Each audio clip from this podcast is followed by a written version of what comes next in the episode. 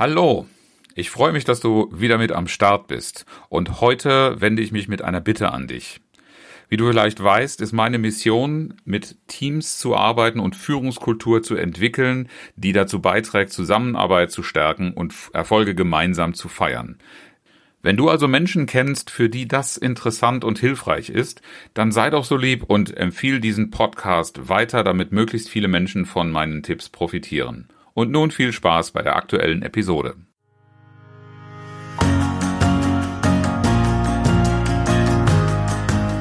Herzlich willkommen zu Führen im Team, deinem Podcast für Führungskultur und gute Teamzusammenarbeit.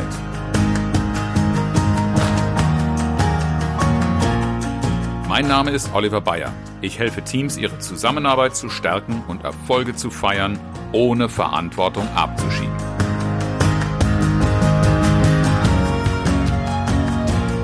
Dritten und damit abschließenden Teil der Reihe Die Geschichte deines Teams werden wir uns heute damit beschäftigen, wie du dein Team zum Erfolg führen kannst. Das bildet dann den Abschluss der drei Folgen 64, 65 und jetzt 66, wo wir uns am Anfang unter dieser Überschrift Geschichte deines Teams angeschaut haben. Wo kommt dein Team her? Ähm, was ist die Geschichte, die dein Team gemeinsam erlebt hat? Aber auch, was ist das, was jeder Einzelne erlebt hat auf dem bisherigen Weg? Um einfach besser zu verstehen, woher kommen bestimmte Vorlieben, Fähigkeiten, Besorgnisse und ähnliche Dinge. Und natürlich auch nicht nur in die Vergangenheit zu schauen, sondern im letzten, äh, in der letzten Folge 65 haben wir dahin geschaut, wo stehst du aktuell mit deinem Team? Weil jede Veränderung und zum Erfolg führen im Sinne von, wo stehen wir jetzt, wo wollen wir in Zukunft sein, wird ja auch eine Veränderung sein, braucht natürlich auch das berühmte Mitnehmen, ohne dass ich jetzt hier Floskeln dreschen oder Bullshit-Bingo spielen will. Aber natürlich musst du da ansetzen, wo eine Entwicklung beginnen soll. Und dazu brauchen wir schon einen sehr genauen Blick. Wo stehen eigentlich alle Beteiligten aktuell im Prozess und wo beginnen sie ihre Reise? Und deine Verantwortung als Führungskraft bedeutet eben auch dein Team zum Erfolg führen, mitnehmen. Ähm, was kannst du also mit dem, was wir bisher erarbeitet haben, anfangen?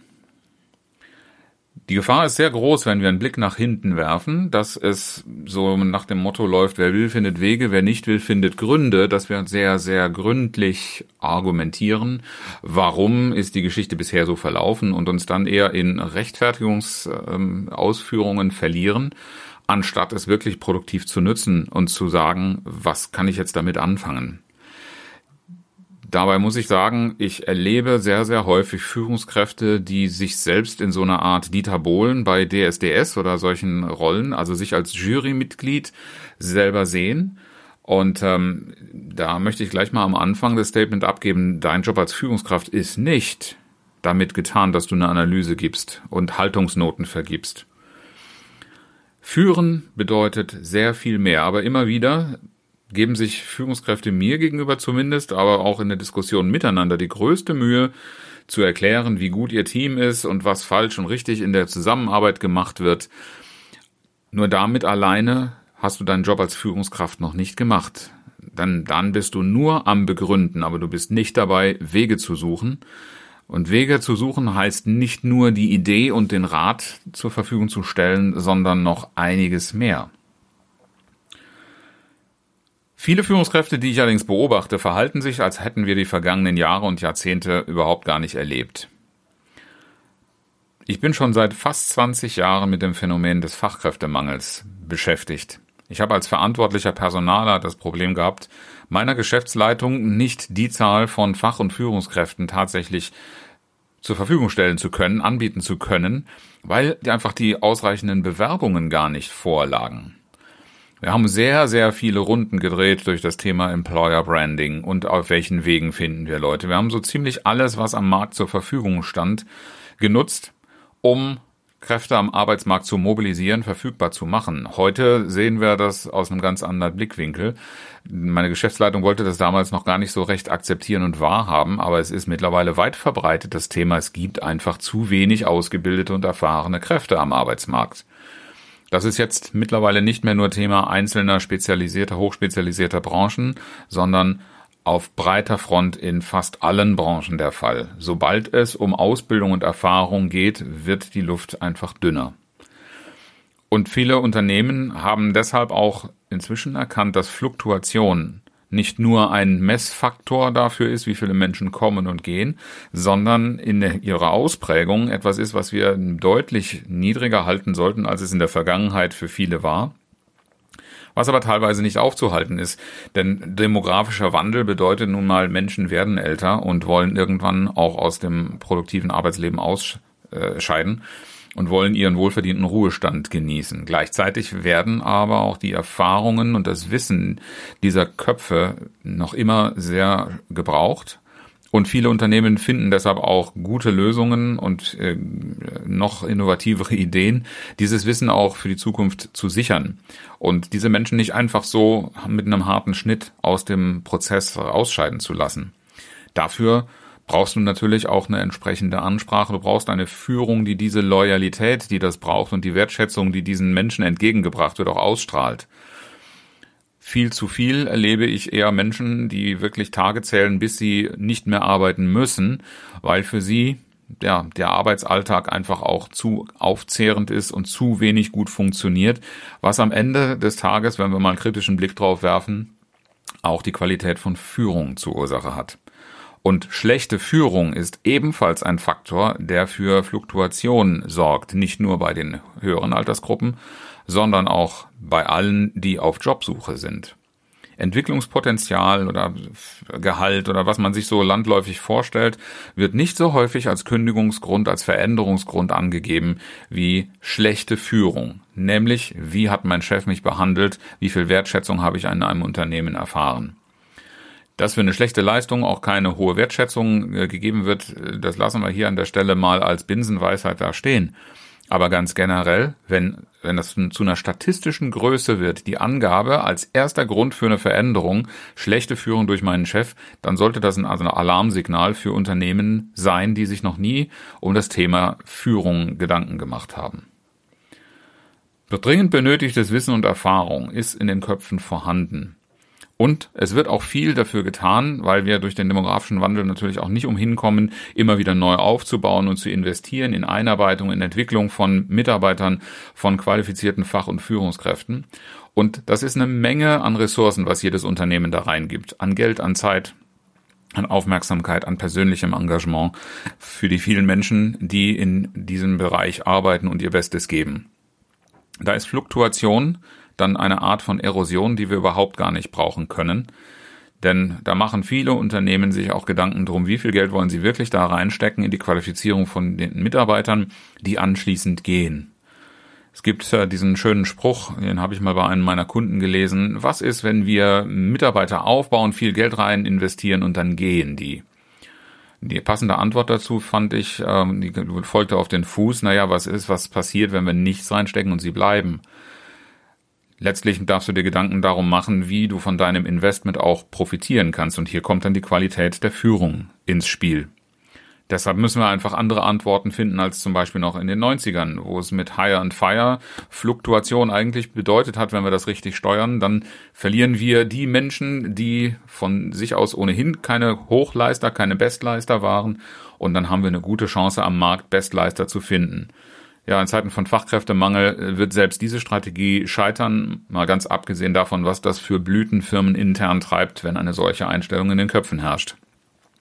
Und dass wir uns das heute nicht mehr leisten können, das ist in den vergangenen Jahren und Jahrzehnten auch in der Literatur durch diese Begriffe, Begriffe und Schlagworte äh, Generation X, äh, Y, Z äh, angesprochen worden. Dahinter steckt nicht weniger als das, was die nachwachsenden Generationen an Veränderungen auch in die Gesellschaft und in die Arbeitswelt reingetragen haben. Es ist ja heute nicht mehr ein Phänomen alleine der Jugend, die diesen Generationen unmittelbar angehört. Wobei ich sagen muss, ich bin, glaube ich, altersmäßig äh, bei der Generation X sogar schon mit dabei. Sondern es geht einfach darum, dass wir hier eine Entwicklung zu viel, viel höherer Meinungsvielfalt als früher hatten die mit einem großen Segen, mit großen Freiheitsräumen ausgestattet ist, die aber eben auch dazu führt, dass die Anspruchshaltung steigt. Du kannst heute einfach nicht mehr als Führungskraft so auftreten wie vor 25, 30 Jahren. Und selbst damals hat man eigentlich schon Führung im Sinne von sehr viel mehr mit Beteiligung, mit Delegation, mit Inverantwortungnahme äh, gelehrt. Nur ähm, heute muss man es einfach tun. Was damals gut war, ist heute zwingend notwendig. Und die Aufgabe von dir als Führungskraft ist, diesen Faktoren etwas entgegenzusetzen. Das heißt eben im Falle von hoher Meinungsvielfalt und hohem ja, Mitspracheanspruch von Mitarbeitern, integrativ zu wirken. Egal wie du zu diesen ganzen Punkten stehst, Fachkräftemangel, ob du ihn anerkennst oder nicht, wie stark du ihn spürst, was du von Fluktuation hältst, was du von diesen verschiedenen Ansichten hältst, deine Führungsrolle erfordert auf jeden Fall ein lösungsorientiertes Herangehen damit. Führung muss also alleine über dieses gute Urteilsvermögen, das zweifellos auch zu einer Führungskraft gehört, noch einiges mehr leisten. Es geht nicht alleine darum, eine Bewertung abzugeben, sondern zu verstehen, wie es zu dem aktuellen Stand kam und was Gutes daran ist, welche Qualität darin steckt. Das Thema Wertschätzung ist nicht alleine und das ist ein Unterschied von, äh, von heute, heutigem Vorstellungen und Verständnis von Führung zu früher. Da geht es nicht mehr primär um die Frage, wie oft du deine Mitarbeiter lobst, sondern es geht vielmehr darum, wie gesehen er oder sie sich fühlt. Und das heißt nicht einfach nur eine Bewertung abzugeben, sondern auch sich mit den Hintergründen befassen und zu verstehen, woher kommen Widerstände und was du dafür tun kannst oder was ihr als Team dafür tun könnt, um diese Widerstände ja zu integrieren, also darauf auch eine Rücksicht zu nehmen oder dafür auch argumentativ etwas zu liefern und nicht nur den eigenen Standpunkt zu vertreten. Wir dürfen einfach anerkennen, dass es unterschiedliche Realitäten gibt bei allen Beteiligten. Das geht bei der Sprache los, ich bin oft als Trainer mit Anglizismen zum Beispiel konfrontiert. Die einen Kunden reden fast nur in Anglizismen, die anderen rümpfen die Nase, sobald du mit irgendetwas äh, kommst, was nach Denglisch klingt. Und irgendwo dazwischen ist die Realität von jedem sicherlich anzusiedeln. Das sind zwei sehr extreme Einstellungen.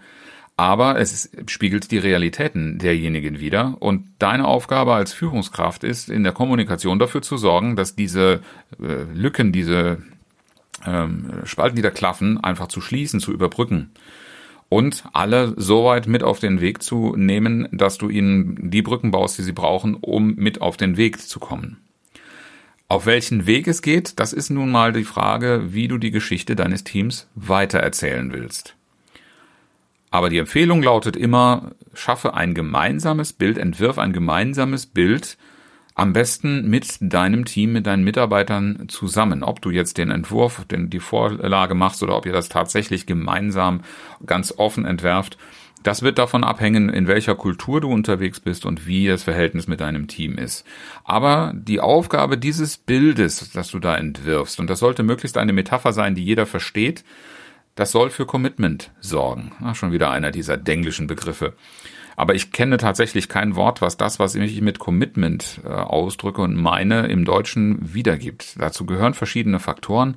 Das heißt eben einfach auch die Klarheit, warum eine Entscheidung in einer bestimmten Art und Weise getroffen worden ist und die Zustimmung, das heißt, diese Entscheidungen mitzutragen und nicht in irgendeiner Gruppe ja die Faust in der Tasche zu ballen und dann außerhalb zu erzählen, was du alles nicht von dieser Entscheidung hältst, und damit eigentlich auch nicht, das, äh, nicht, nicht wirklich loyal bist. Du kannst dich mal selbst als Führungskraft fragen, wie viel dieser Loyalität du den Entscheidungen deines Unternehmens entgegenbringst. Aber insbesondere in deiner eigenen Führungsrolle in deinem Team darfst du es natürlich besser machen. Und das heißt, dieses gemeinsame Bild sollte für alle Beteiligten einen positiven äh, Ausdruck haben, einen wünschenswerten Zukunftszustand, in den wir uns miteinander verändern wollen. Und da darfst du die Motivation jedes Einzelnen wecken und erhalten. Das heißt auch nicht zu einseitig in der Motivation und in der Vermittlung dieser Bilder unterwegs zu sein. Menschen ticken sehr unterschiedlich. Nicht jeder ist durch ein Ziel, am besten auch noch ein hohes Ziel, sehr motiviert. Manche brauchen einfach keine Ziele, denen reicht es schon, wenn irgendwie eine Grobrichtung stimmt und die Sache so, wie sie gerade läuft, Spaß macht. Und die würde ich jetzt an deiner Stelle auch nicht einfach über Bord werfen, sondern die würde ich einfach an der richtigen Stelle einsetzen. Und das ist deine Aufgabe.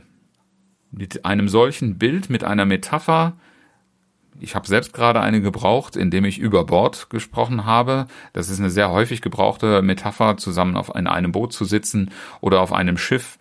Andere Situationen, die auch sehr, sehr bildhaft zeigen, wie ein Zusammenspiel von einer Mannschaft sein muss, sei es im Sport, sei es in der Freizeit oder sei es auch in größeren Gewerken und Projekten, wo die Arbeitsteilung einfach völlig klar ist. Finde ein Bild, entwirf, entwirf es zusammen mit deinem Team das euch alle anspricht und klar macht, wie soll das Zusammenspiel aussehen. Vielleicht in einem Formationstanz, vielleicht beim Klettern, beim Besteigen eines Berges, ähm, vielleicht beim Besiegen eines gegnerischen Fußball- oder Handballteams oder was auch immer für dich das passende Bild ist.